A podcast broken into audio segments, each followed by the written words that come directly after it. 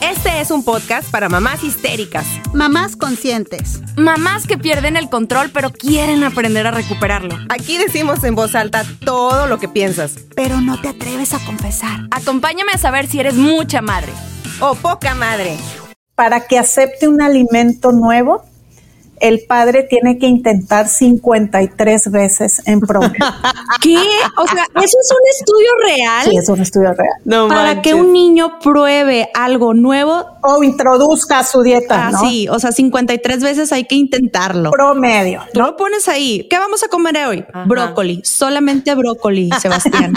o sea, no va a haber nada No más. hay más.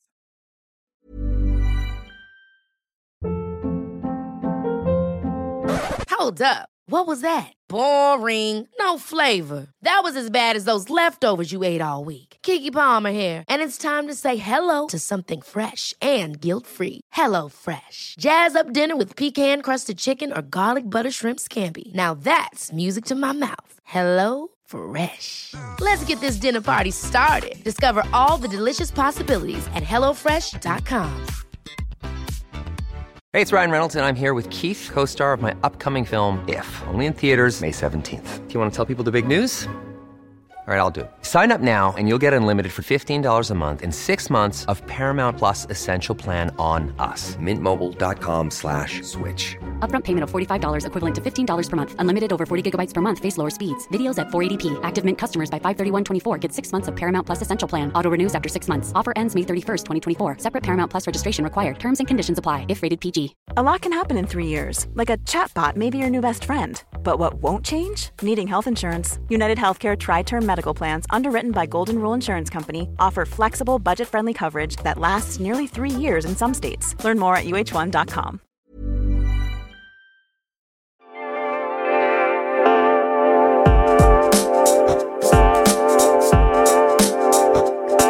Hey, ¿qué onda? ¿Cómo están, amigos? Bienvenidos a un episodio especial de Poca Madre, nos tomamos la maternidad y la vida con humor. Y estoy aquí en Chihuahua, yo soy Sara, están del otro lado de la República Mexicana mis amigas, mis hermanas del alma, Jenny y Viri, con una súper invitada especial. ¿Cómo están, chicas? ¿Qué onda? Hola. ¿Qué ha habido? ¿Qué ha habido? ¿Cómo se sienten? Muy bien. Y veo una cara nueva por aquí. Para todas las personas que nos están escuchando, estamos presentando un nuevo formato de Poca Madre Podcast. Y tú, Lorena, eres nuestra primera invitada. Muchísimas gracias. Bravo. Oigan, muchas gracias. Qué, qué emoción, qué emoción y, y qué nervios ser la primera. No pasa hombre, nada. Les- No, les- bien. Nervios nosotras. invitada de Sí. lujo, de lujo. Aquí no mucho. a cualquier cosa. Cualquier No, cosa. no, no, no. Sí, Lore, Lore es especialista en terapia basada en la familia. Ella es nutrióloga clínica desde hace más de 17 años de experiencia y actualmente es miembro de la Academy of Eating Disorders. Es nada más y nada menos que la presidenta de AMENA, que ustedes dirán, ¿qué es eso? Pues es la Asociación Mexicana de Nutriología, acá en Nuevo León miembro de la Asociación Mexicana de Trastornos Alimenticios, representante del capítulo hispano-latinoamericano de la Cam- Academy of Eating Disorders, especialista también en, en esto de la terapia basada en la familia, ¿no? No, hombre, qué currículum. aquí ya. está. No, o sea, muy, muy bonito currículum. Aquí está con nosotros porque tenemos muchos comentarios y muchas dudas sobre cómo alimentar a nuestros niños, oigan. Qué, qué difícil tema, ¿no? O sea, qué difícil. eh, lo hablábamos Jenny y yo eh, en, en lo privado y, y yo sé que es un tema que, que hay mucha incertidumbre, que hay muchas dudas, eh, que, se, que parece que es muy complicado. Y la verdad es que no, no es Y es tan que también, complicado como también creemos. hay ya mucha información que también de repente ya no sabemos a cuál le hacemos caso. O sea, que si le doy esto, le puede hacer daño. Bueno, no, ya no le hace daño. Ahora son las cantidades, o sea, cosas así que dices tú, ay, ¿qué hago? Hay demasiada información también. Yo, yo creo que ese ha sido el problema, Viri. Yo creo que ese ha sido el problema porque nuestras mamás o nuestras abuelitas eh, eh, no tenían tanta información y era más intuición que información. Y yo creo que ahí es donde entra la confusión. O sea, todo este acceso a la, a la información pues tiene muchísimos beneficios, no digo que no, pero este también eh, crea mucha confusión en, en, en, nuestro instinto maternal, yo lo digo, ¿no? En, en lo que a nosotros se nos vuelve debiera de parecernos lógico, ¿no? O, algo que no, no, necesitaría mucho esfuerzo. Es cierto, es cierto.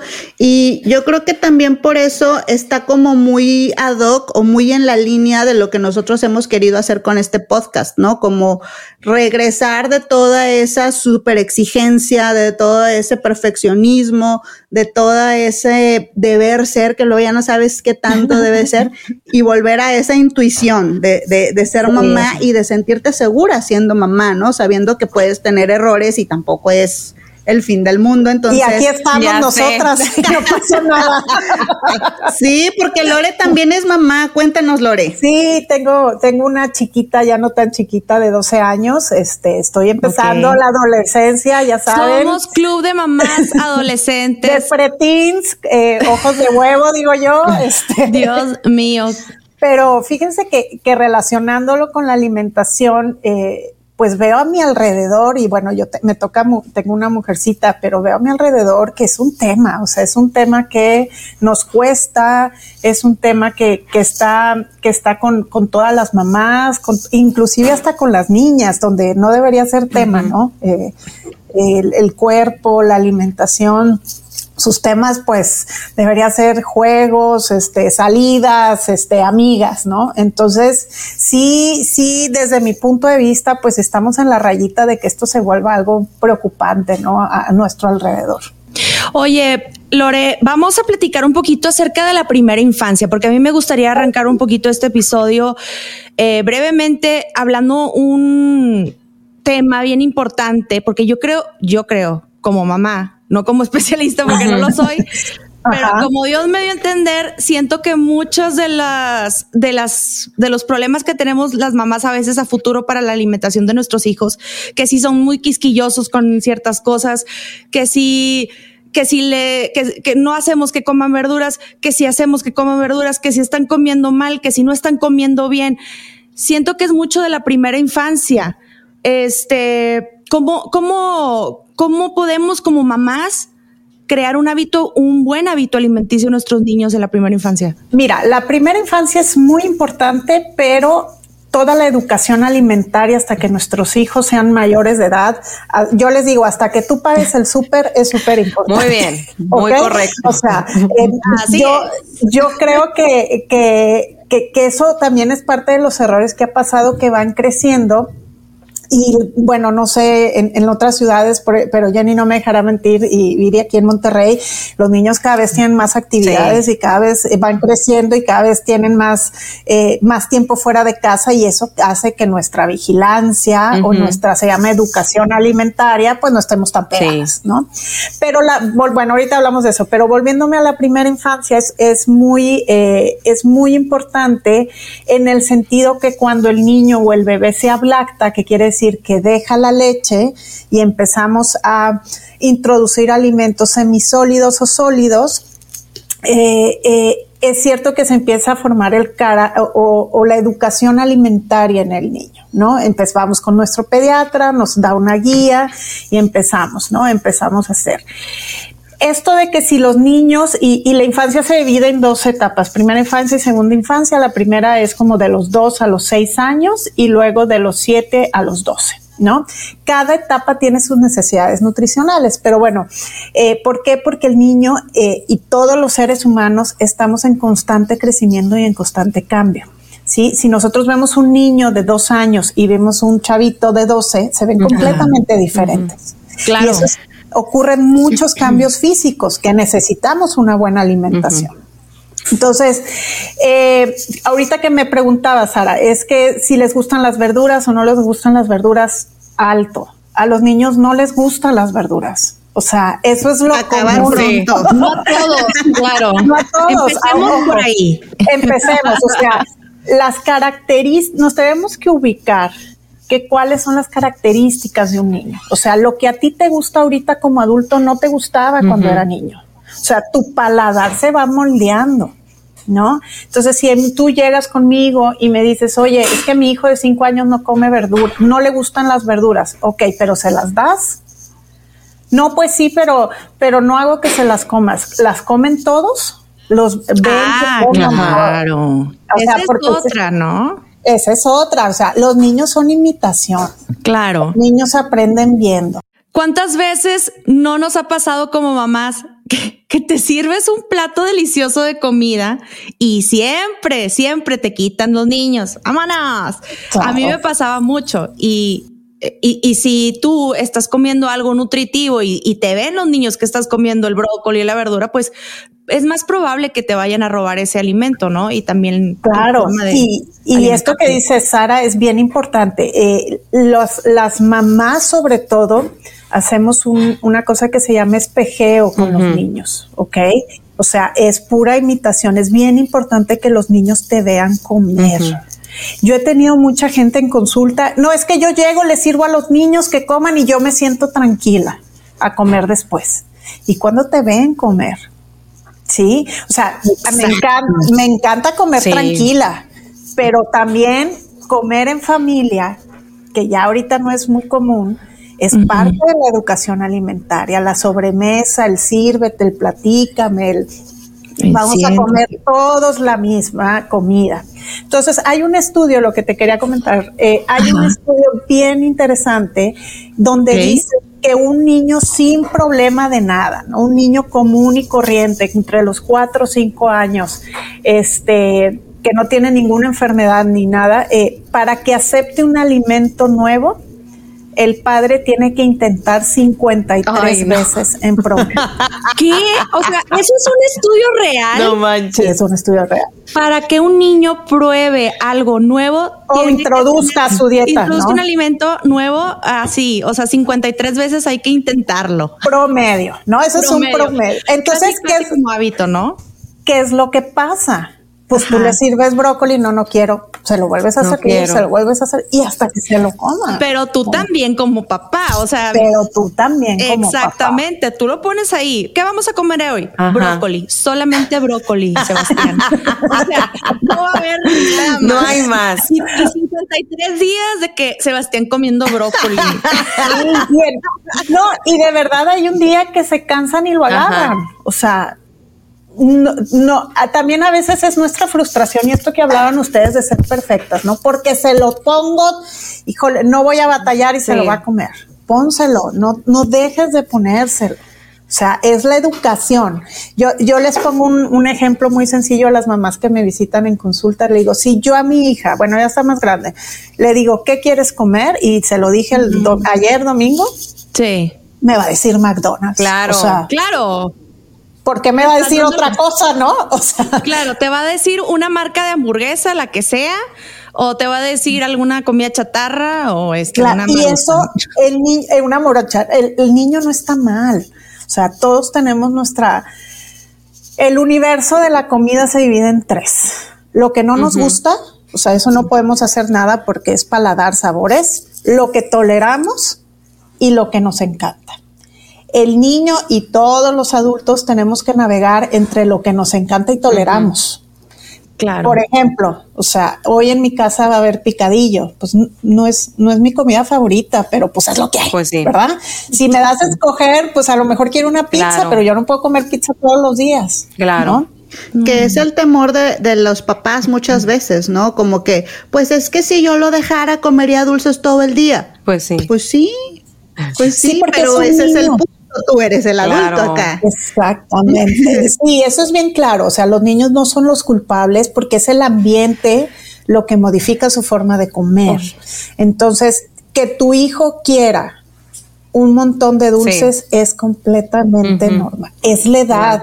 Ahorita que nos gusta, pues una papita, un chilito y se acabó. O sea, ya no es como que estamos con los dulces, ¿no? Oye, pero muchas de las veces también digo, lo digo porque a mí me ha pasado Sí, lidias con este tema de que te tienes que comer las verduras y te tienes que comer las verduras y no importa. Y, igual yo también me sirvo el plato y me ven comer y lo que tú quieras. No, no me pasa esto de que me roban la comida. No, me roban más las papitas o los dulces, pero la comida jamás.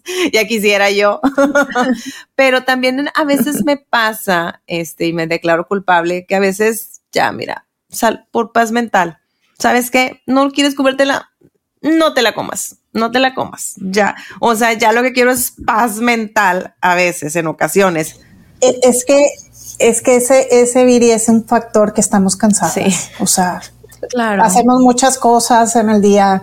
Ya las mamás de ahorita, y no es por mala onda, pues no son las mamás de antes. O sea, estamos muy ocupadas Sí. Pero sí, sí, yo recomiendo, y, y, ahí sí te pudiera dar la razón, hay que escoger nuestras batallas, pero no dejar el dedo ah, de no, sí, claro. ¿verdad? Si ese día te vas a estar gritoneando por un brócoli, pues no lo hagas. O sea, no tiene ningún caso porque la comida tiene que ser un espacio de paz, un espacio de reunión familiar, un espacio. Sin embargo, a lo mejor ese día no lo, no lo hiciste, pero lo vas a hacer el siguiente. Sí, sí, digo, como quiera igual, no quito el dedo de renglón, al siguiente día va a ser lo mismo. Y probablemente a lo mejor voy a lidiar con esto y, así va a ser, es una lidia constante. 53, días. días ya. Viridiana y así.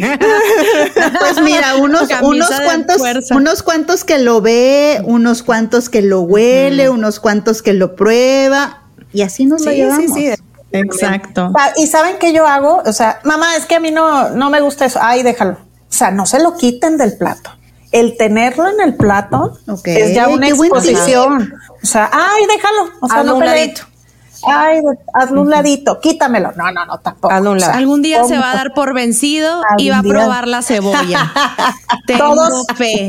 Ahora, mucha fe. Hay cosas hay cosas que, que sí no les van a gustar. O sea, a mi hija no le gusta la calabaza y no hay manera, pero me come brócoli, pero me come lechuga. Entonces también vamos a bajarle dos rayitas, ¿no? Claro. O sea, sí, no me voy a estar peleando por la calabaza si come chícharos, si come papas. Ándale, tres de diez, lo que decía Jenny la vez pasada. Sí, sí, sí tres de estas verduras, aunque sea tres.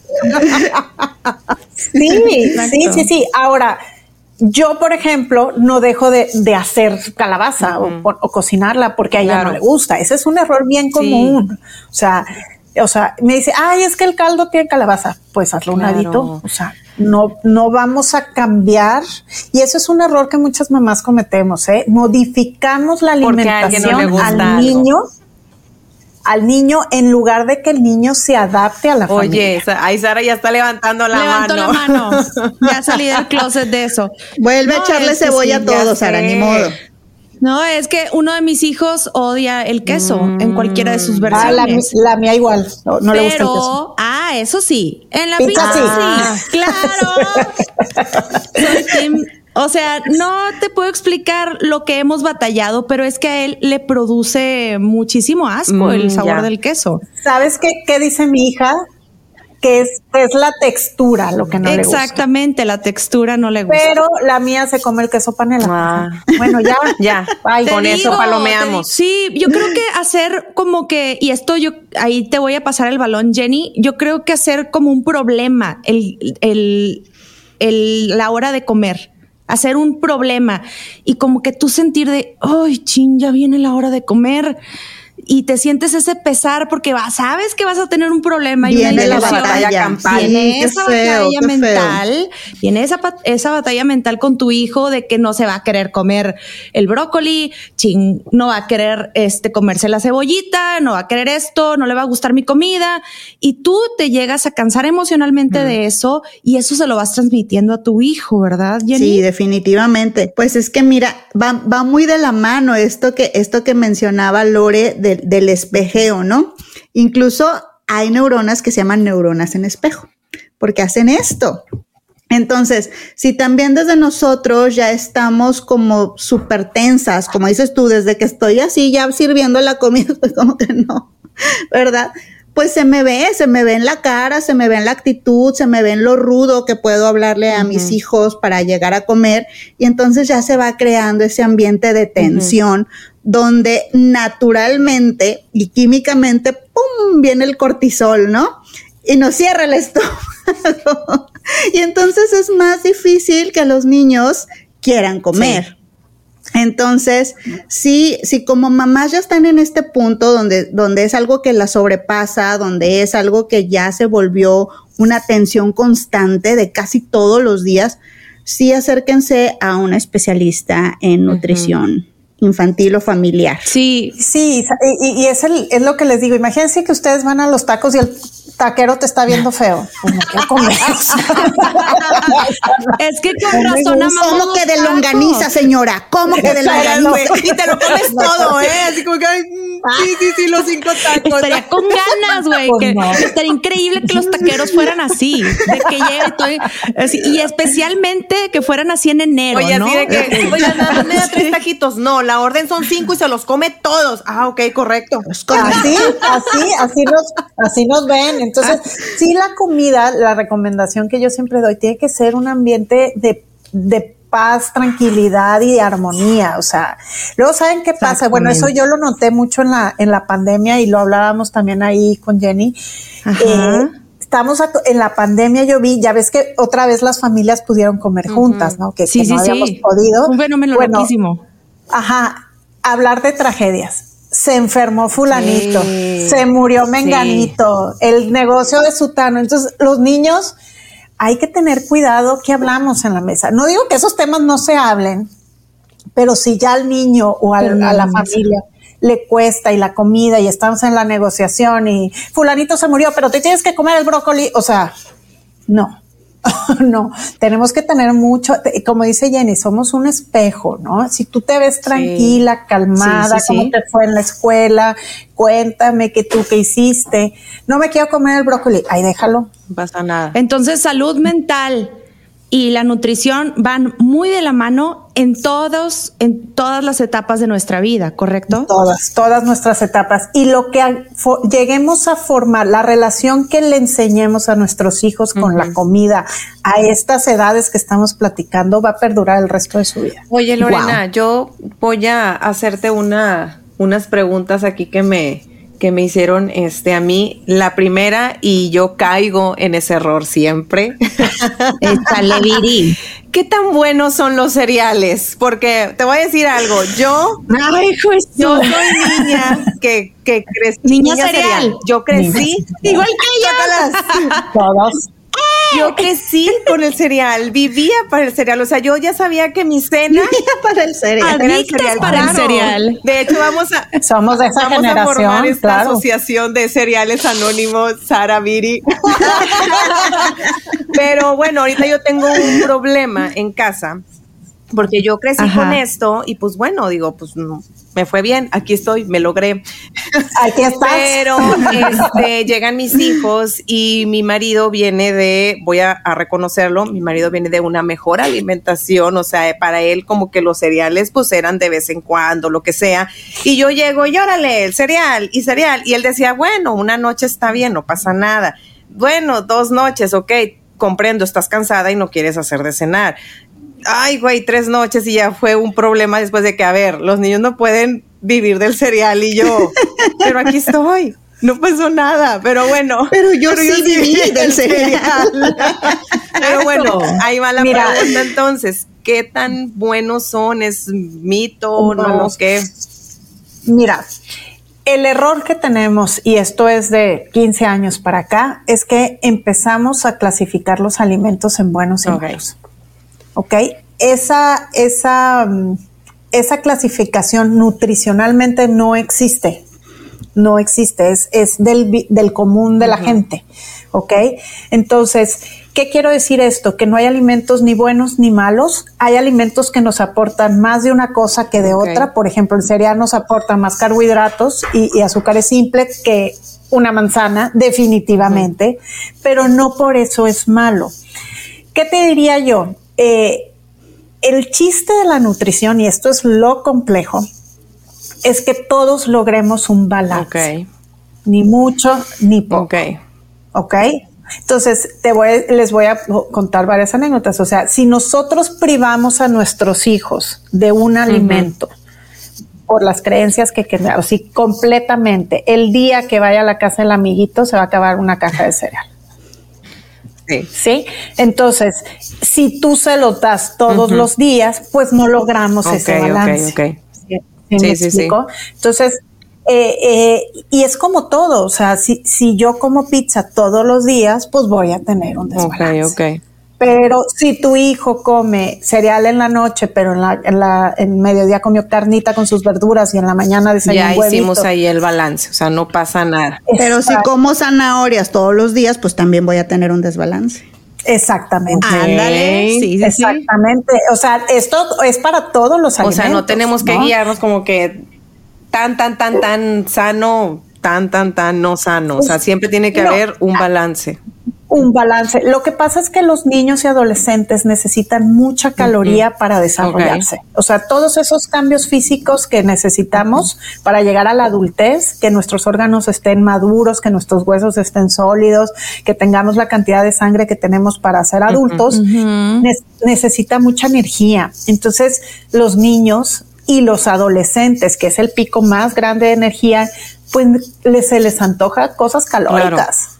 O sea, no se les antoja una ensalada porque Porque no es, divertida la ensalada de quinoa. Ah, y además, y es instintivo. Yo, yo por ejemplo, los, los adolescentes, ¿cómo los ven en el cine? Así, ¿no? O sea, con las charolas, el hot dog, las palomitas, el yo. chocolate, y se lo acaban todo. O sea, Sí, sí, sí. pero, pero es una necesidad de Su la- cuerpo lo requiere, No totalmente. estoy diciendo que está bien o está mal, es su cuerpo Ajá. lo requiere y luego llegamos a la adultez y las cantidades pues se acomodan un poco, ¿no? O sea, ya, ya no nos cabe lo que nos cabía de, de adolescentes. Y no se refleja como se reflejaba cuando eras adolescente, ¿verdad? Digo, si ahorita yo voy al cine y me empaco Ah, una bolsa claro. de palomitas, ¿verdad?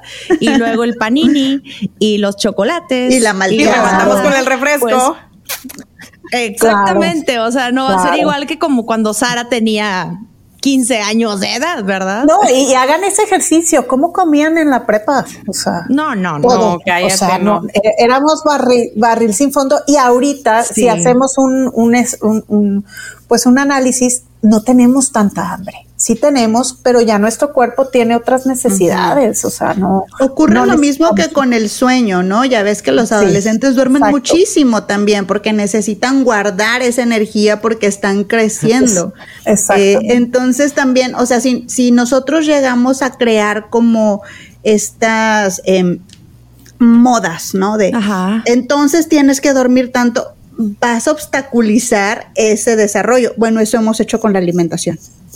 No, no, no, es que tiene que ser así, es que tiene que... Yo ¿verdad? sigo siendo adolescente, quiero dormir más. Yo también. Yo duermo más de- Exacto.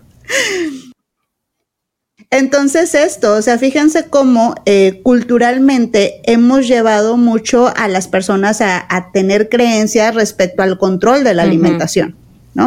Debe ser así, tiene que ser así.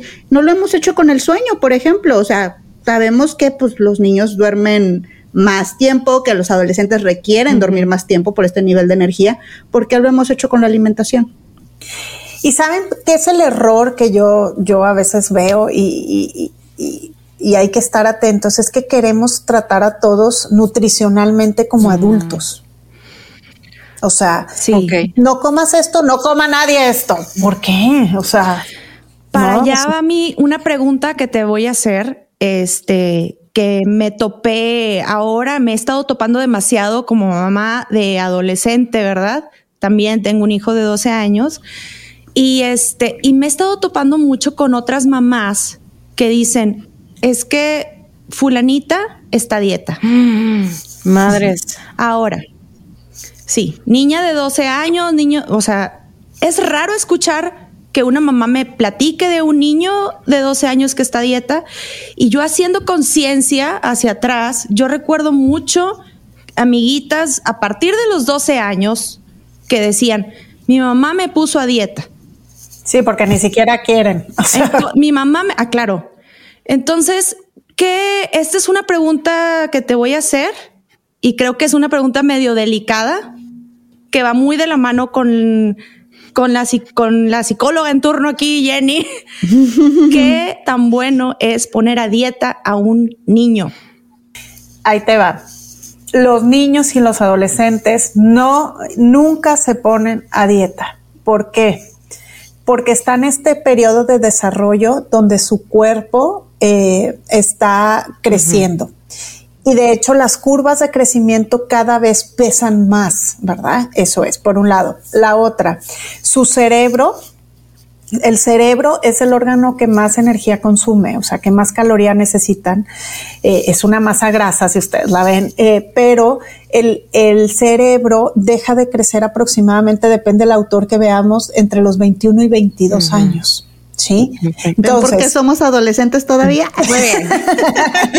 Entonces, si nosotros el requerimiento calórico que necesita nuestro adolescente lo reducimos, porque queremos modificar su peso, eh, corremos el riesgo que todo este desarrollo se interrumpa. Ah, ok. Sí, y es bien importante. Ahora, si nosotros, algo que, yo hablo mucho con las mamás en el consultorio, el peso que ves ahorita de tu hijo no es definitivo supongamos el que sea, ¿no? O sea, si tú lo ves de sobrepeso o bajo de peso. ajá, el peso definitivo o que ya se vuelve un poco más estable es después de los 21 años. Bueno, pero caemos en un error, ¿no? O sea, de esta situación de, bueno, porque es un niño y está en crecimiento, entonces que coma de todo. Entonces ahí es donde no, exactamente. no es que coma de todo, ¿no? O sea, y tampoco es ponerlo a dieta, es simplemente tratar de que lleve una mejor alimentación. Sí, hay niños con sobrepeso, porque este sí, sí hay. Exacto. Ahora, es a lo que voy. Yo no, claro, claro, hay niños con sobrepeso, pero el tratamiento nunca es la alimentación. Mm, o sea, la gente que sabemos es, es el entorno.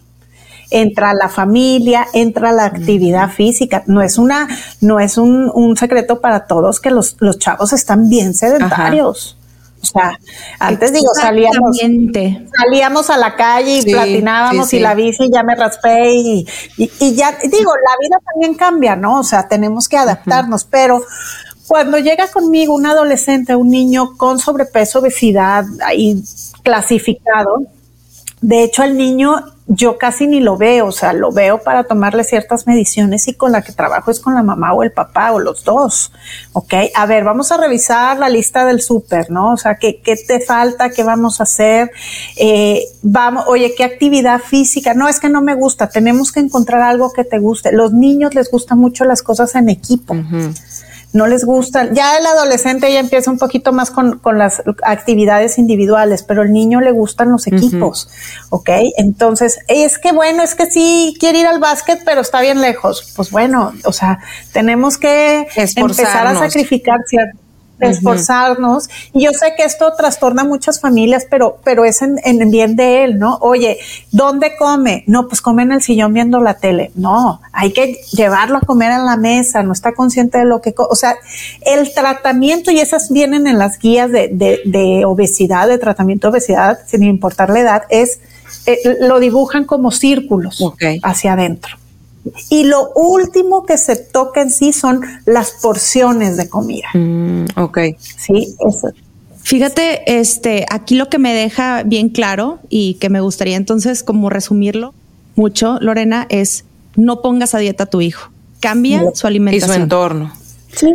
Pero no nada más la de él, sino la de toda la familia. Porque bien lo acabas de decir, es una cuestión de equipo.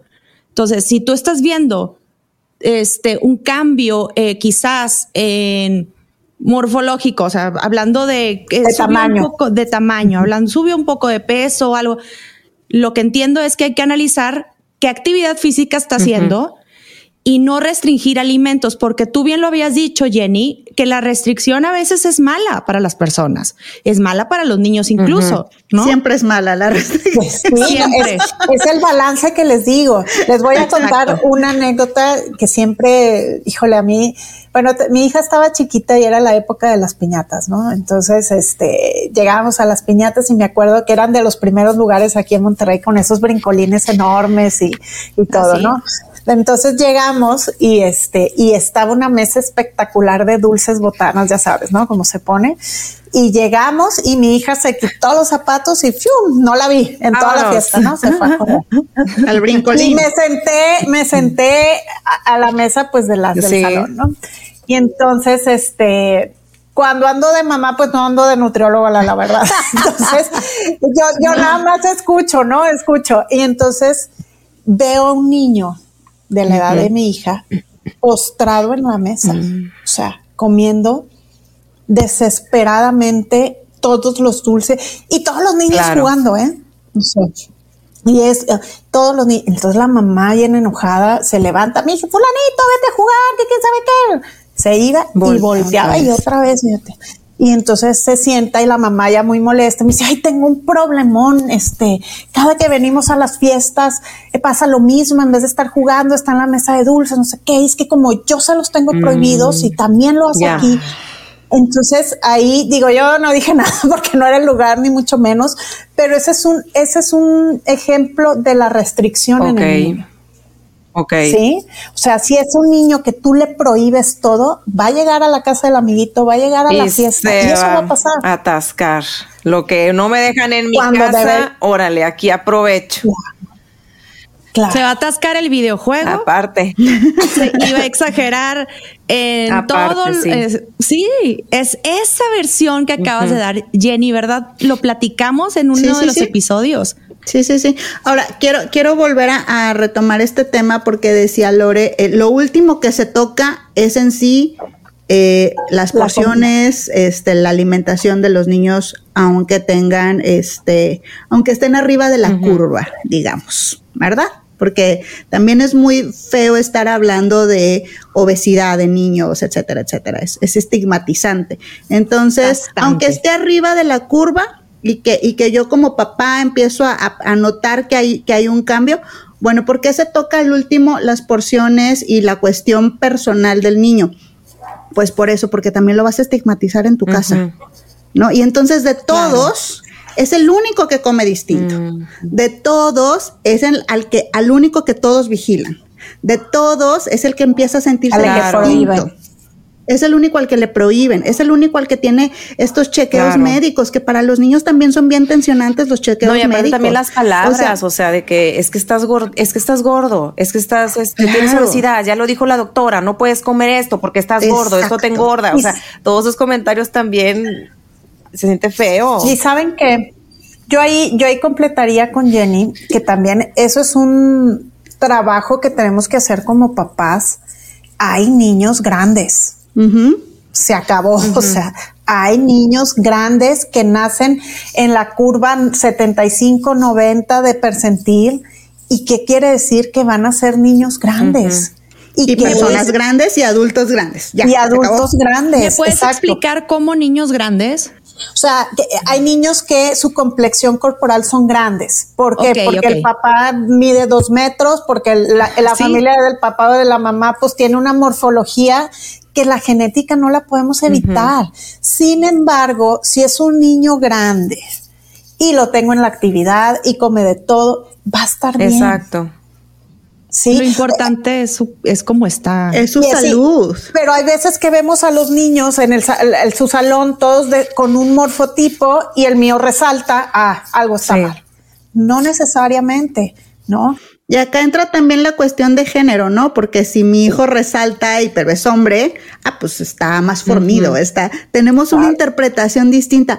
Y pues desgraciadamente con las, Con las mujeres, es distinto. Empiezas a pensar, em, no va a ser tan atractiva, bla, bla, bla, bla, bla, bla, bla. Va a tener problemas, va a tener problemas de autoestima y, la, y a- ahora, hablando de las mujeres o las niñas en sí, las mujeres necesitamos juntar grasa para desarrollarnos. O sea, es un proceso natural. Hay una edad en las niñas que es de los 10 a los 12, donde todas fuimos bien redonditas, donde no sé Nos si han visto. embarnecimos, claro, Sí, claro. que no, no sé si se acuerdan, o sea, que han visto esas niñitas en trajes de baño con su pancita. Este, ese es un cuerpo normal de acuerdo a la edad. Luego viene, viene la menstruación, viene un estirón y vuelve a haber otra acumulación de grasa a los 15, 16, donde la cadera se nos pone, donde Para el- que no se busto- paniquen, Ya por favor. porque el busto se nos ve desproporcionado, estamos chichonas, este, y- Sí. y, luego a los 20 Ah. ya somos otras. Pero a veces queremos interrumpir ese proceso natural del cuerpo. Lore, fíjate, ahorita que lo mencionas, hubo una pregunta muy específica en Instagram de una mami que nos preguntaba eso. No sé si se refiere a esto, este, de que le esté preocupando en algún sentido la, la morfología de su hijo, o también porque he, he escuchado por ahí esto de que hablan de que hay alimentos pues que ya vienen como cargados hormonalmente o que favorecen mucho este un nivel de hormonas distinto y entonces esta mamá preguntaba acerca de si hay algún menú o alguna dieta para retrasar este la menstruación en las niñas, ¿no? No sé muy bien a qué se refería, pero tú qué Como piensas para que de no eso? se la adelante, Híjole. ¿no? Que llegue a su tiempo. Será. Yo, yo eh, tampoco sé muy bien a qué se refiere. Yo pero, creo que sí sé a qué se refiere. A ver. He escuchado mucho últimamente de mamás y conversaciones entre mamás que platican y dicen, o ginecólogas incluso que dicen que los alimentos tienen muchas hormonas, sobre todo el pollo, ¿no? Y que porque los inyectan, bla, bla, bla. Entonces, hay una teoría o hay ginecólogas que dicen que gracias a eso, a esa inyección de hormonas, las niñas están haciendo que tengan su periodo cada vez más y más este Más a tempra- temprana a edad. temprana edad. Ujú. Eso es lo que yo he escuchado. Me gustaría, yo creo que va por ahí la onda.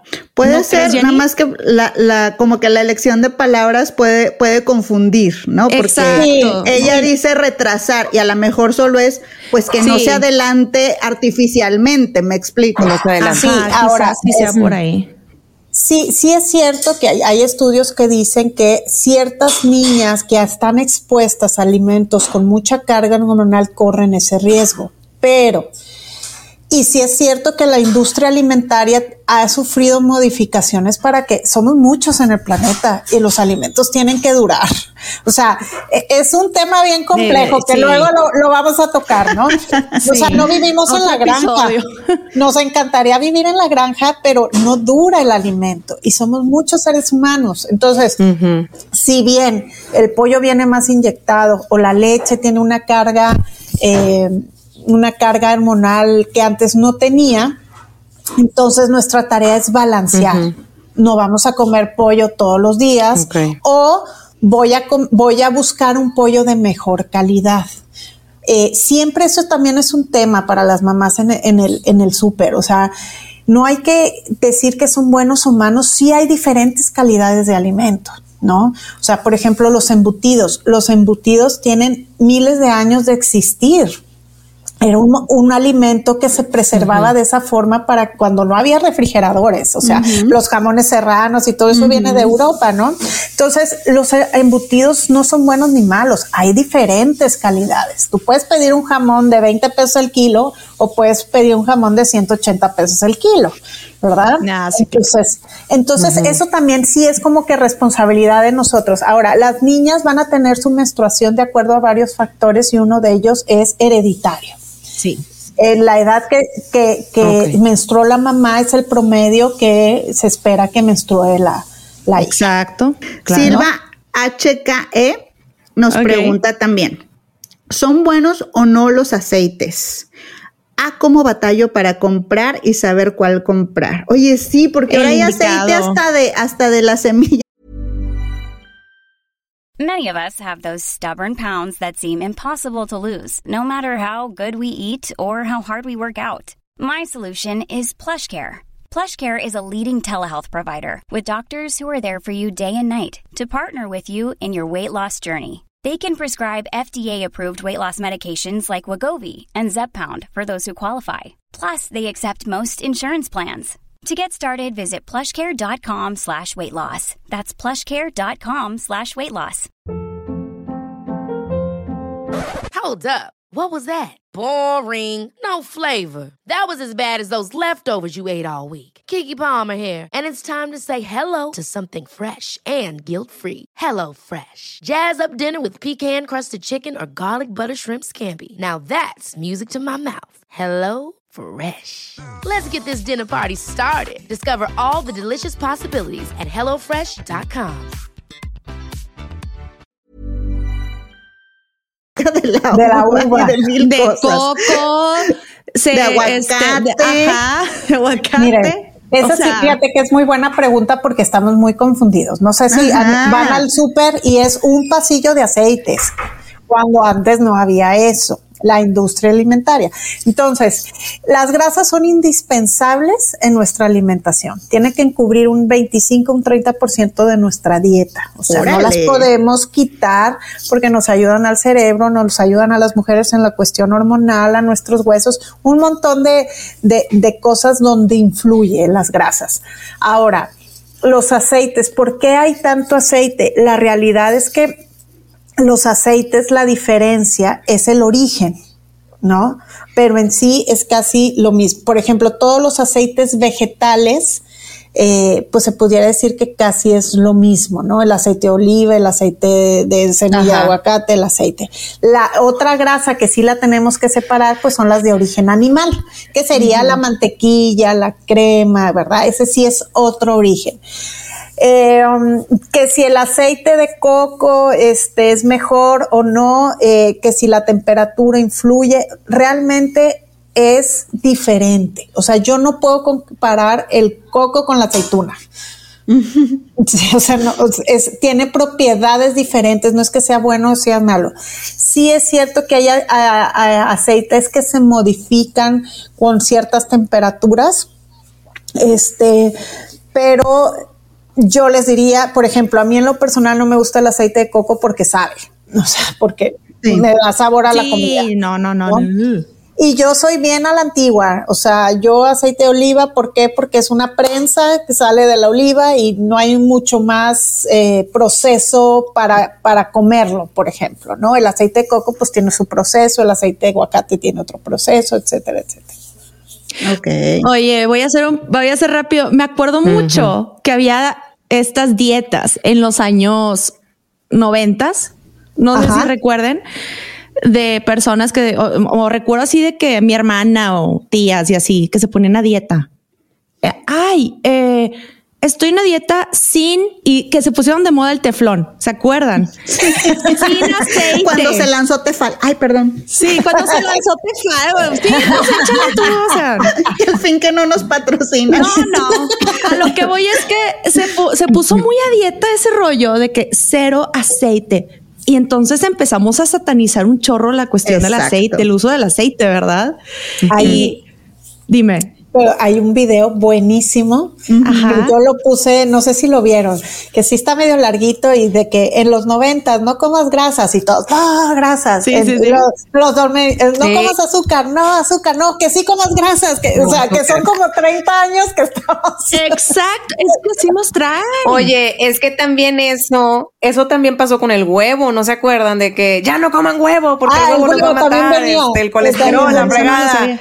Y luego después, no, sí come huevo porque sí y lo que si nada más la, y que, si nada más ay, la clara y no, ay, o sea, y si nada más la clara, o sea, ¿Saben ya, qué o sea, pasa? ¿qué chingas Eh, hacemos, güey? Es bien fácil. Hay guías alimentarias en todos los países y esas nunca han cambiado. La famosa pirámide que ahorita en México es un plato del buen comer no excluye ningún alimento. La pirámide de la dieta mediterránea, que es para los europeos, eh, no excluye ningún. Hay guías alimentarias, pero nos encanta la moda, ¿verdad? Quita, pon, o sea. Claro.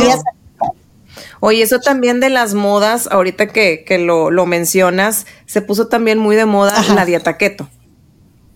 Y ahora, este, todo el mundo con la dieta keto. Pero yo a lo que sé, digo muy poco, porque la verdad no, no estoy bien informada, pero a lo que sé me enteré que la dieta keto no, es para todos. No, no es para todos ni es para mucho tiempo. Ok, entonces. Ok, Y o sea, eso buena. también.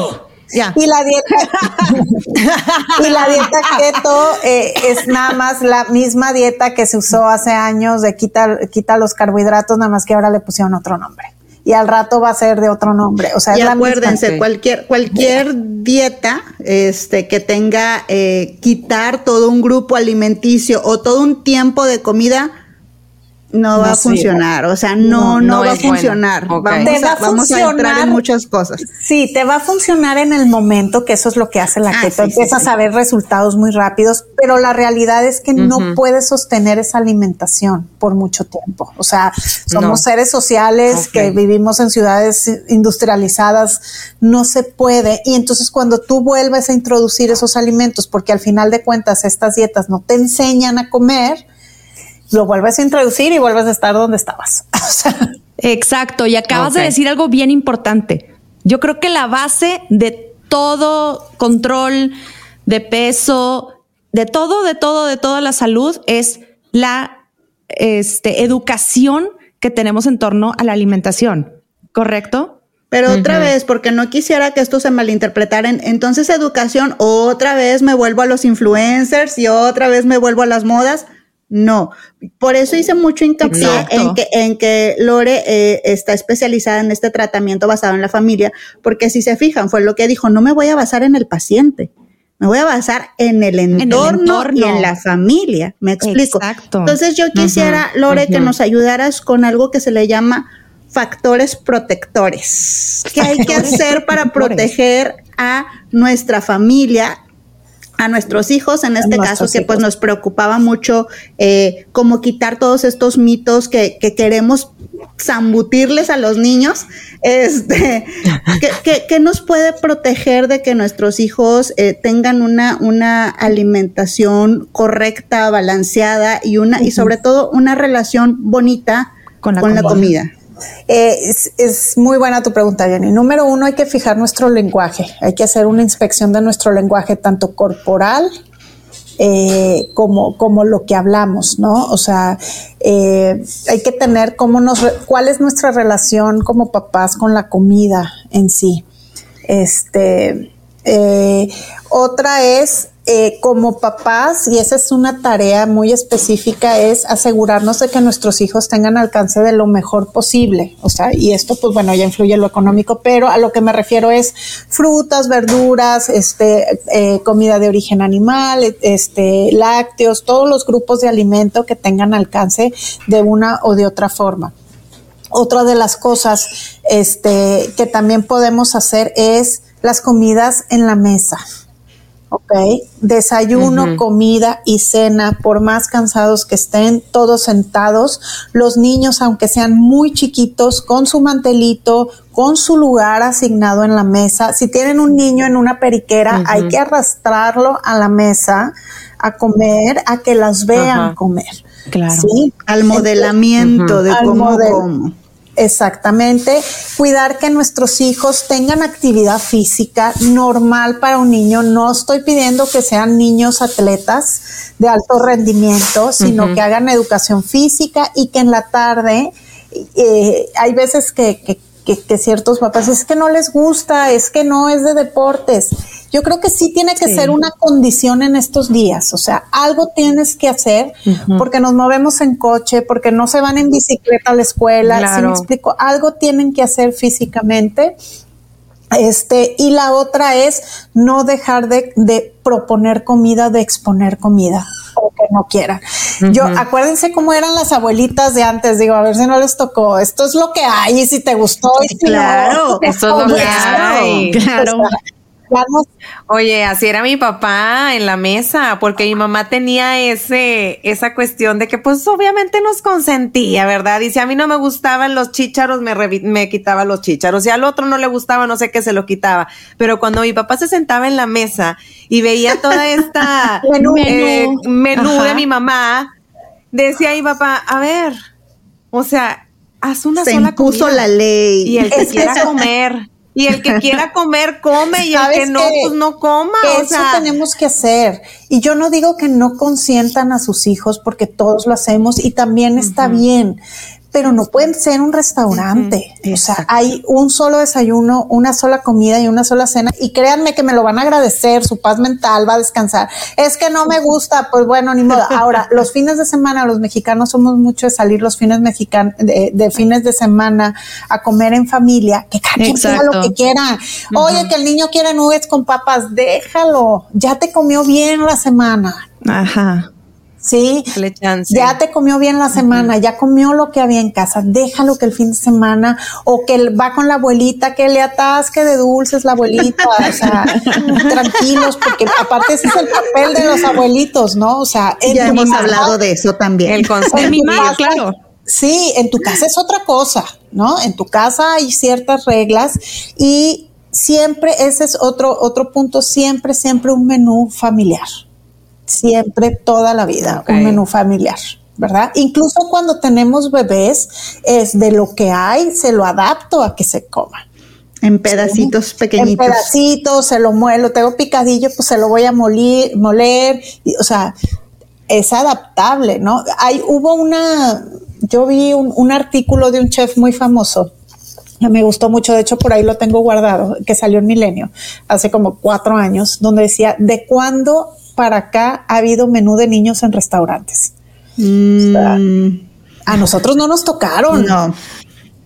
O sea, No. digo, no, no los critico tampoco, pero eso habla de cómo éramos adaptables como niños.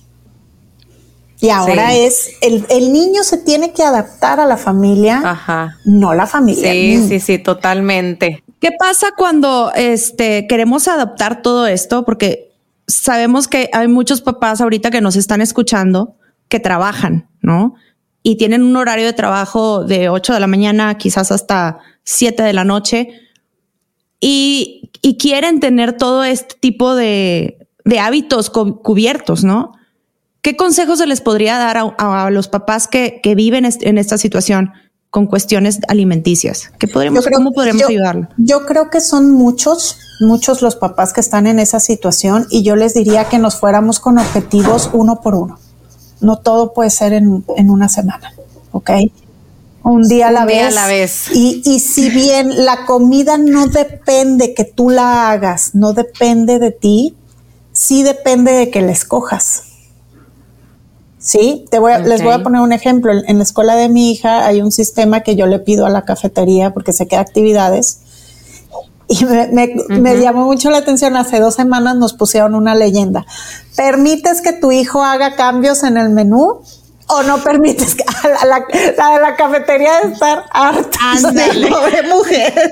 Harto de quejas de papás. No, ento- y de niños. De lo de dejan los niños, de niños. Lo ay, dejan. ay, ay.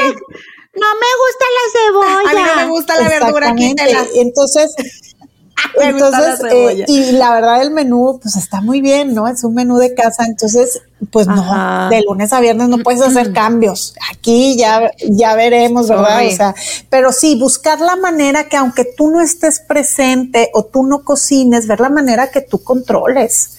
¿ok? Porque acuérdense el ejemplo, si yo le digo al niño que quiere comer, pues quiere comer McDonald's. Y nosotros somos los adultos con cordura que vamos a decir cuándo es el McDonald's, ¿va? En teoría. Más o menos cordura, como dice Jenny. Más o menos. Oye, Lorena, otra pregunta, y este, porque también aquí esa me la, me la repitieron mucho. Este, los refrescos. Los refrescos los tenemos bien satanizados, es este, como todo, ¿verdad? Que aquí todo se sataniza. Pero luego viene esta onda de que, oye, es que si yo veo las especificaciones nutrimentales o lo que viene atrás, resulta que un juguito trae todavía más Ah, sí. azúcar que un refresco. Entonces, el refresco ya no es tan malo. Ahora el que es muy malo es el juguito. y o mira, sea, Te explota la ¿qué cabeza, hacemos? neta. O sea, Ven, ven lo Ya, que les digo. Ya, uno tiene que ser ingeniero para decidir qué comer. No, y, y Sí. aparte, eh, o sea, la- y aquí en confianza la fórmula del jugo y del refresco nunca ha cambiado, o sea, ha sido siempre la misma. exacto. O sea, no más que ahora andamos viendo etiquetas. La cosa es la disponibilidad. ¿Se acuerdan que, que platicamos de eso las- la, la sesión pasada? ¿Ven cómo estoy ya? En modo No sesión. marches, la sesión pasada de que La terapia pasada. ¿Cómo te hace sentir eso?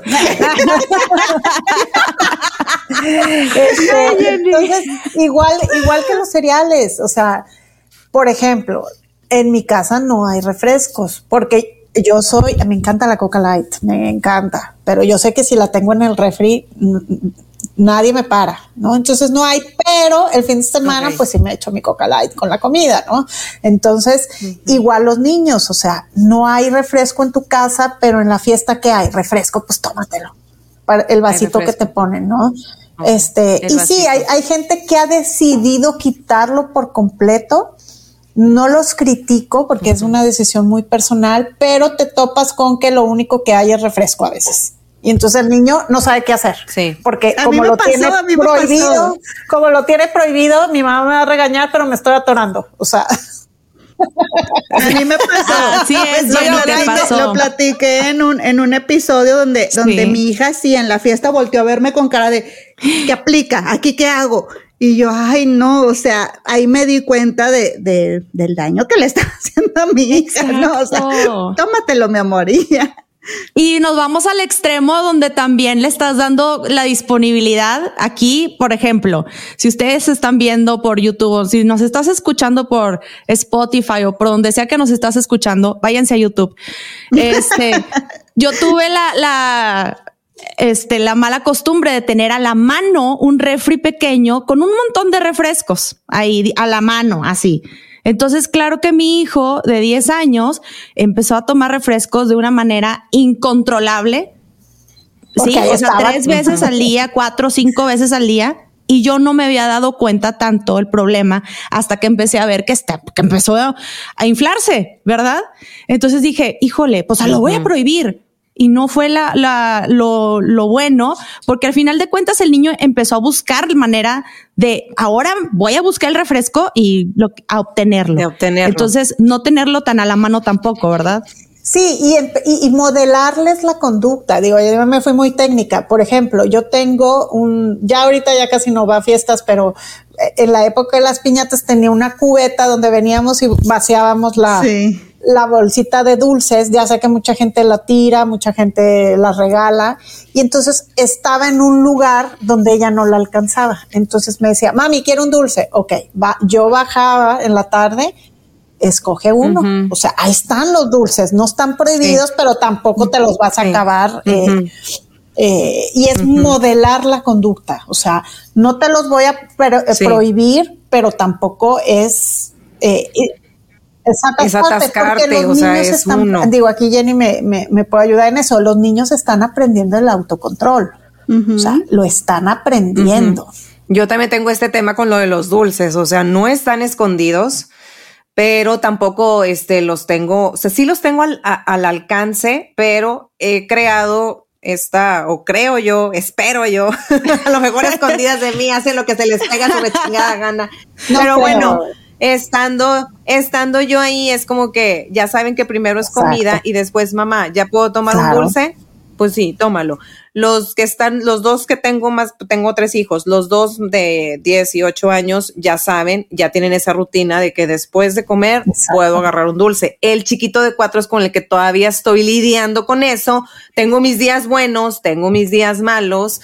Y este, y sí tengo también esto de que, bueno, terminas de comer y ya puedes agarrar un dulce. Claro. Entonces, igual me pasa con los refrescos. O sea, yo soy muy refresquera. Oh, sí. Sorry, sí, soy muy refresquera. Aquí tengo mi coca tatuada. Entonces, tengo, tengo refrescos. Este, Escondidos bajo mi cama. Sí, de hecho. Así todas las noches una- un refresquito. No, entonces los tengo ahí, pero este he tratado, entre mi esposo y yo hemos tratado de crear este hábito con los niños de que este tomen agua, agua, agua. El viernes se les permite este el refresquito. Igual voy a las piñatas y pues si hay refresco, pues toman refresco. O sea, trato también como que Pero ese es el modelado. Eso nosotros lo sabemos como adultos, de que bueno, el fin, el fin. No se lo digan a los niños. A veces abusamos de ser tan verbales que todo le quieres decir, todo le quieres comentar. Solo ese día sí lo llevaste y ese día sí hay y ese día puedes hacerlo. Porque si no, también estamos como ya programándolos a que estén esperando el fin de semana. de que el viernes ya. No digan, los adultos son ustedes, los que manejan son ustedes. Como dice Lore, tiene que ver más con esta cuestión de modelado, de ejemplo, no de estar diciendo cada paso que voy a dar, porque ese es un pensamiento muy obsesivo para los niños y no nos conviene que ellos piensen No, así. y, y hablando del model- modelado y el refresco, me ha pasado un montón en la consulta. Que no tome refresco y la, y la señora, ¿y usted qué toma? No, pues Coca Light. Mijita. Sí, oiga, nos reímos. Era yo así, Nos re- Viri, Viri ahí en la sesión. Nos reímos, pero pasa. O sea, no nos. Pues, yo estoy segura que la señora no se daba cuenta. Si me explico, no lo hacía Claro. con, con mala intención, pero eh, hay que ser congruentes. Oye, ¿saben qué? Jenny y Lorena, o sea, ustedes dos deberían de atender juntas, neta. Sí ha pasado. Sí lo hacemos, sí lo Sí ha hacemos. pasado. Ah, sí, cuéntanos Sí. un poco acerca de eso, porque me eh, estoy sorprendida y como que últimamente, gracias a ti, Jenny, me he dado cuenta que todas estas veces que he tratado de ponerme a dieta, que ya sabemos que, que ya sabemos que no hay que restringir, que no hay que decir, hoy voy a hacer cero carbohidratos. No, esta dieta keto y esta no, güey, no sirven, ¿verdad? aparte, nada más estás pensando, no, no comí carbohidratos, no tengo Sí, hambre. no, o sea, y, y más se te antoja, lo habíamos visto, ¿no? Sí. Entonces, bueno, ahí está, es la realidad de todos. Ya se lo estoy diciendo así. No, y, y te voy a decir algo, todos, todos buscamos estar, vernos bien. O sea, y No, y es válido, y es estar- y no y estamos bien. mal. Entonces, igual que los niños, o sea, de afuera hacia adentro, ¿qué tan activa estás? No, pues no hago ejercicio, pero quiero estar fit. Pues no va a pasar, ¿verdad? O sea, Pero ahí lo acaba, exacto, pero Chin, ¿a poco no funcionaba así? Si lo pienso, lo decreto. Lo decreto. es, fíjate esta onda de que es que me quiero ver bien, pero ¿por qué pensamos de afuera? a- o sea, en mi físico, sin arreglar nuestro, nuestro interior. Claro. ¿Verdad? Entonces, cuando les digo a ustedes dos, a Jenny, tú que eres psicóloga, a ti Lorena, que eres nutri- nutricionista, entonces, nutrióloga, si ustedes dos trabajan juntas y tú que nos estás escuchando y te quieres empezar a, cam- hacer cambios reales en ti, pues empieza por dentro y refléjalo y se va a ver reflejado también. ¿Correcto? Sí, y, y sabes que yo, yo les diría a todas las mamás, usen el sentido común. Lo que su corazón diga. O sea, ustedes son las expertas en sus hijos. Eso dice la el tratamiento basado en la familia. O sea, ustedes los conocen mejor que yo o que Sí. Jenny si van a la consulta. O sea, O ¿qué que cualquier nutriólogo con que vaya. Exacto. Entonces, eh, eh, nuestras mamás o nuestras abuelas, pues no iban a la consulta de nutrición o no iban al No. psicólogo. Era puro sentido común lo que hacía. Y se equivocaban y se equivocaban y pues bueno, ya seguíamos. Pero eh, antes no había guías alimentarias. Antes, bueno, pues tengo todo esto, se lo voy a combinar. O sea, eh, eh, es, es mucho el sentido común que yo siento que se ha sil- silenciado por toda Sí. la información que nos cae ahora. Sí. Aquí va Mucha información. Y para acá va, este, ya para empezar a resumir, chicas, para acá va una de mi pregunta y donde lo he escuchado y lo he visto. ay, ¿Cuándo hay que preocuparnos de algún trastorno alimenticio en nuestros hijos? Eh, ¿Cuándo? El día uno. ¿Y cuándo No, es el a lo mejor uno? la pregunta es, así como hace rato yo hablaba de factores protectores, o sea, que Así nos es. ayudan a que nuestros hijos vayan bien, también hay factores de riesgo. No estoy diciendo que si tienen uno de estos factores de riesgo ya, uy, va a tener un problema alimenticio o no, pero sí hay pequeñas cosas que podemos saber que pueden influir o favorecer que se presenten más eh, cualquier tipo de trastorno alimenticio. Sí, una es que nuestro niño o adolescente haga cambios en la dieta eh, drásticos, o sea, y por voluntad propia, ¿no? O sea, que, la familia está comiendo de cierta forma y el- la chava dice, yo ya no voy a comer lácteos, pero por, o sea, este, o ya no voy a comer carbohidratos, no. Eh, que se quieran poner a dieta en sí cuando tú físicamente pues no estás viendo ningún problema o- o así, ¿no?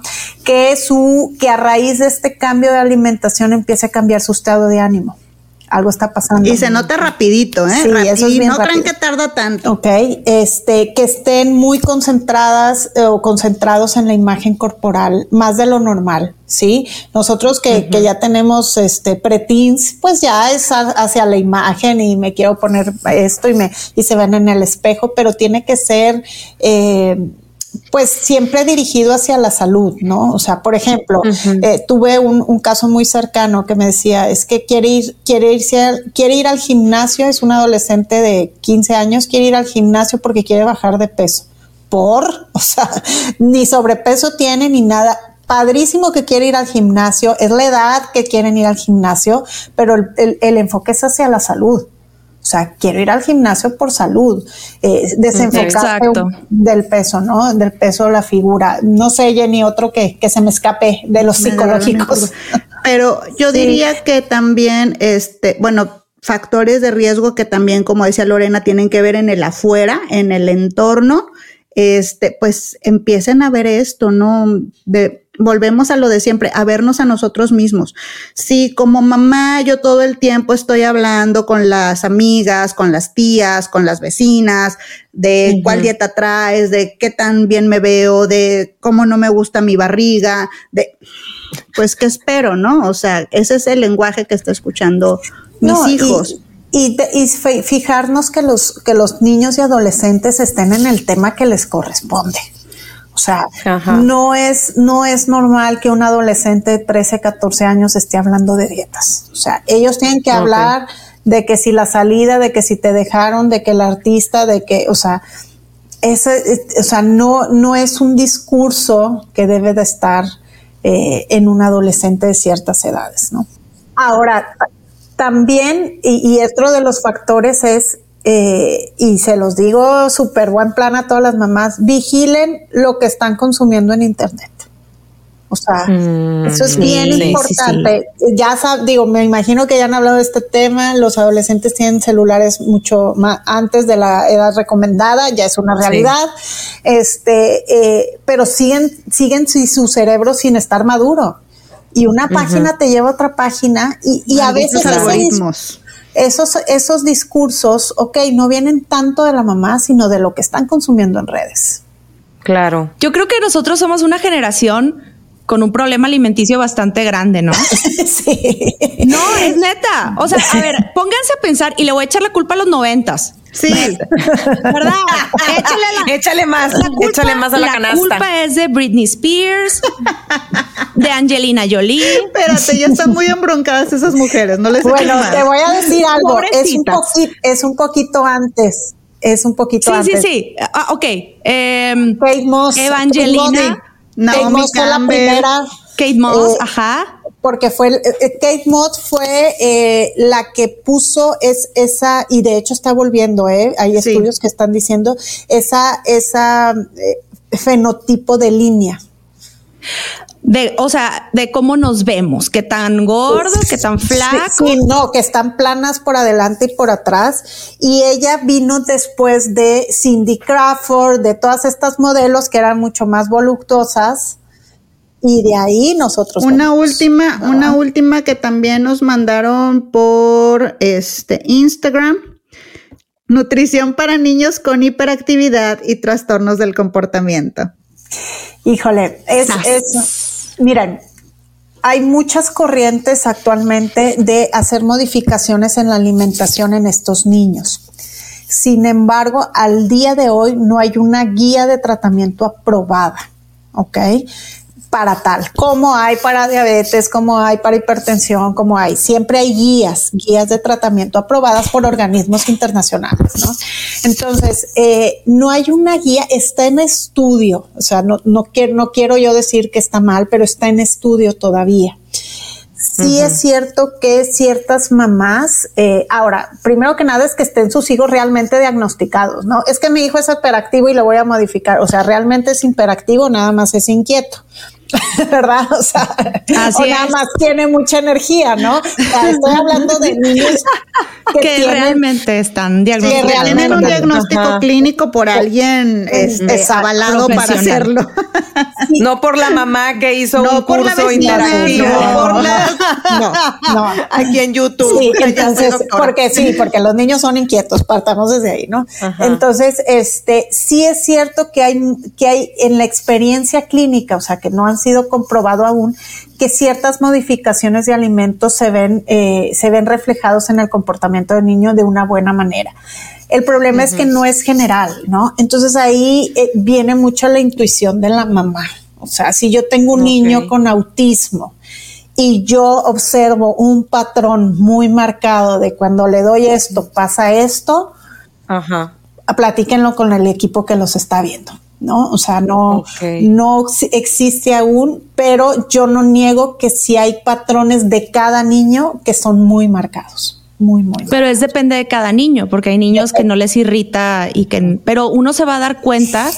En mi caso, que tengo un niño con, con autismo, con un grado de autismo bajo, yo me doy cuenta cuando le doy ciertos alimentos, explota más este, eh, sus comportamientos se ven diferentes. Alterados, exactamente. Alterados. Cuando, por ejemplo, en nuestro caso le damos este panes o galletas o cosas con, con mucho gluten, hemos notado hemos notado que, cambia su forma de ser. Y, el gluten es uno de los casos de estudio. ¿Por qué no se ha probado? Yo digo, yo pienso que falta tiempo porque no es un patrón general, es de cada niño.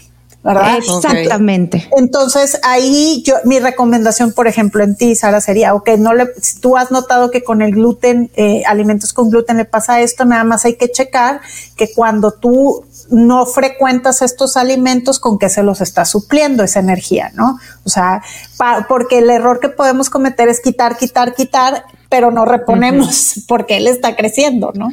claro, porque es que aquí ya entraría la situación complicada que ya lo podríamos dejar para otro episodio, pero de, oye, pues sí tengo que restringir este alimento porque definitivamente sí le hace daño, pero cómo lo podría educar, ¿verdad? Exacto. Cuando es como él esté solo y tenga y vea una galleta o lo que sea y se la va a comer, que me ha pasado. Ándale, eso.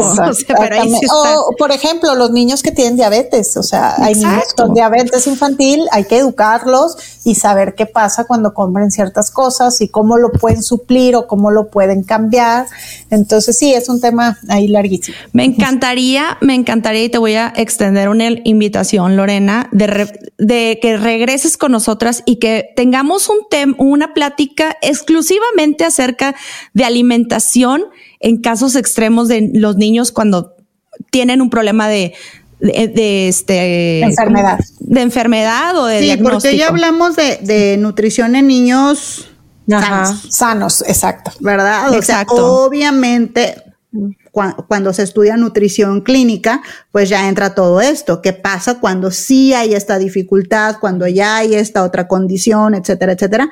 Son totalmente, es totalmente otro cantar pero para nosotros el que no cometamos este error precisamente de patologizar a todos los niños porque dijeron que el gluten es malo y pues ya no le quiero dar gluten a ningún niño, pues no. No, Exacto. Y eso lo quiero recalcar mucho porque no quiero que este podcast se malinterprete, ¿no? Todas mis recomendaciones de hoy eh, fueron hechas en base a niños sanos. O sea, eh, hablamos mucho de la educación alimentaria y yo no digo que hay que quitar ciertos alimentos bajo ciertas condiciones que normalmente son enfermedades. Exactamente. Chicas, ¿algo más que quieran agregar? ¿Con qué se quedaron? Ay, Jesús, pues esto, paz mental y tres, tres de diez en mis alimentos. Voy a escoger mis batallas. Así es. pero no dejar de hacerlas, pero no dejar de hacerlas. No, no, no, pero no dejar de hacerlas. Jenny. No, pues este, un agradecimiento infinito a Lore porque nos vino a iluminar con su sabiduría. pues sí. Este, yo creo que hace falta muchísimo expandir este tema porque ya está siendo muy complicado para las mamás, nuestros hijos este, perciben también esta tensión en, en, la hora de, elegir alimentos, también ahora con los sellos que todo trae. Sí. O sea, entonces urge mucho derribar muchos mitos y sobre todo esto que dice Lore, como volver a esa seguridad de yo conozco a mis hijos, yo sé lo que es bueno para ellos y poder eh, llevarlo a cabo, ¿no? Entonces, chavas, este, ustedes pueden informarse, ustedes pueden saber mucho, pero la mejor decisión es la que ustedes, la que ustedes tomen y este, pues no saturen a los niños de esta información a su vez, porque no les toca, no les corresponde. Exacto. Y que también los papás se hagan eh, los chicos, los hombres que nos están escuchando, porque nos escuchan hombres, Sí. que también se unan y se suban a este barco, estén juntos o estén separados los papis, que también se preocupen por esta situación de alimentación de los, de los hijos. Así es. Oigan, yo me voy a quedar pues en- enamorada y feliz, Lorena, de escucharte en serio y de saber que sí existe una nutrióloga familiar y que los cambios se hacen en casa, se hacen en conjunto, se hacen en familia, ya seas mamá con solamente tus dos, tres, cuatro hijos o papá y mamá o solo papá. Esto es que nosotros transmitimos las emociones a nuestros hijos. Si tu hijo no está comiendo bien, hay que analizar qué está pasando en nuestro entorno, ¿correcto? Sí, la verdad les quiero agradecer. Fue un- se me fue rapidísimo el tiempo ni me había dado cuenta. Este estuvo muy buena la plática. La verdad a mí este este tema me apasiona. Me apasiona. Se nota. este, la educación Sí, alimentaria, la bastante. familia, este, niños y adolescentes. Y pues muchísimas gracias por la, por la invitación. Claro, con mucho gusto yo regreso. Este, y, Sí. y- y, pues bueno, espero que, que este episodio ayude, ayude a mucha gente. Seguro Sí, que sí. Nos claro que queremos Lorena. muchísimo, Lorena. Ya sabes, este es tu podcast también y estás invitada y cuando y te vamos a volver a tener. Ojalá que sí. Sí. Ustedes me avisan. Claro Va. que sí.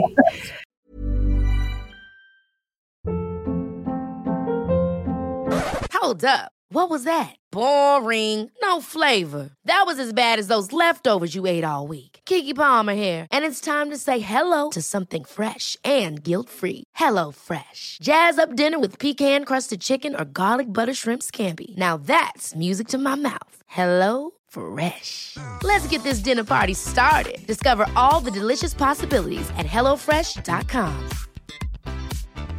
If you thought the only way to get a more defined jawline with natural looking results was through surgery, think again. Juvederm Volux XC is a non surgical injectable gel filler that improves moderate to severe loss of jawline definition and can help you achieve natural looking results with little downtime. Even better, this improved definition lasts up to one year with optimal treatment. No maintenance required. Improve jawline definition for a smooth, sculpted look with Juvederm Volux XC. For important safety information and to find a licensed specialist, visit juvederm.com. That's J U V E D E R M.com. Not for people with severe allergic reactions, allergies to lidocaine, or the proteins used in Juvederm. Common side effects include injection site redness, swelling, pain, tenderness, firmness, lumps, bumps, bruising, discoloration, or itching. There's a risk of unintentional injection into a blood vessel, which can cause vision abnormalities, blindness, stroke, temporary scabs, or scarring. Talk to a licensed specialist to find out if it's right for you.